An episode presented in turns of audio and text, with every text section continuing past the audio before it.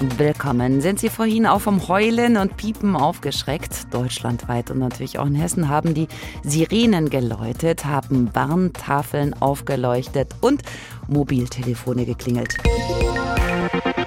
Also hoffentlich jedenfalls. Bei mir hat es funktioniert. Das war ein ziemlich nervtötendes Geräusch, aber so soll es ja wohl auch sein.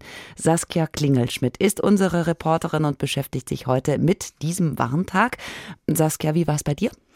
Bei mir persönlich ging leider nichts auf dem Handy und das ist auch einigen Hessen so ergangen, darunter auch Feuerwehrmänner aus dem Kreis Darmstadt-Dieburg. Die haben uns berichtet, dass da teilweise gar nichts ging auf deren Telefon und bei so einer Berufssparte ist das natürlich schon was Besonderes.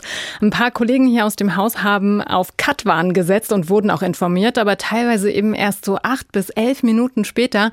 Ansonsten konnte Hessens Innenminister Peter Beuth wahrscheinlich auch so ein bisschen erleichtert heute im Landtag mit seinem Mobiltelefon winken. Bei ihm sind alle Alarmglocken angewiesen. Und dann haben uns noch so ein paar HR-Hörer berichtet, wie es bei ihnen gewesen ist. Mal so und mal so.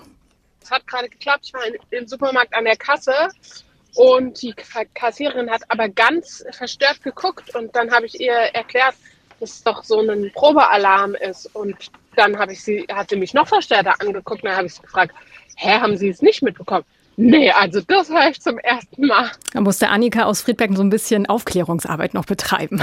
Es sollte auch über Sirenen und auch über Infoscreens informiert werden, beziehungsweise über Durchsagen. Mhm. Hat das denn geklappt? Auch hier ein Ja und ein Nein. Die elektronischen Warntafeln etwa in Frankfurt an der Konstabler Wache, die haben nach unseren Recherchen funktioniert. In U- und S-Bahnen wurde alles angezeigt. Allerdings gab es an den Gleisen keine Durchsagen. Und bei den Sirenen, die hessenweit ja losgegangen sind, beziehungsweise losheulen sollten, war es so ein bisschen unterschiedlich. In Frankfurt, da ging es zwei Minuten Minuten nach 11 Uhr los und das hörte sich so an.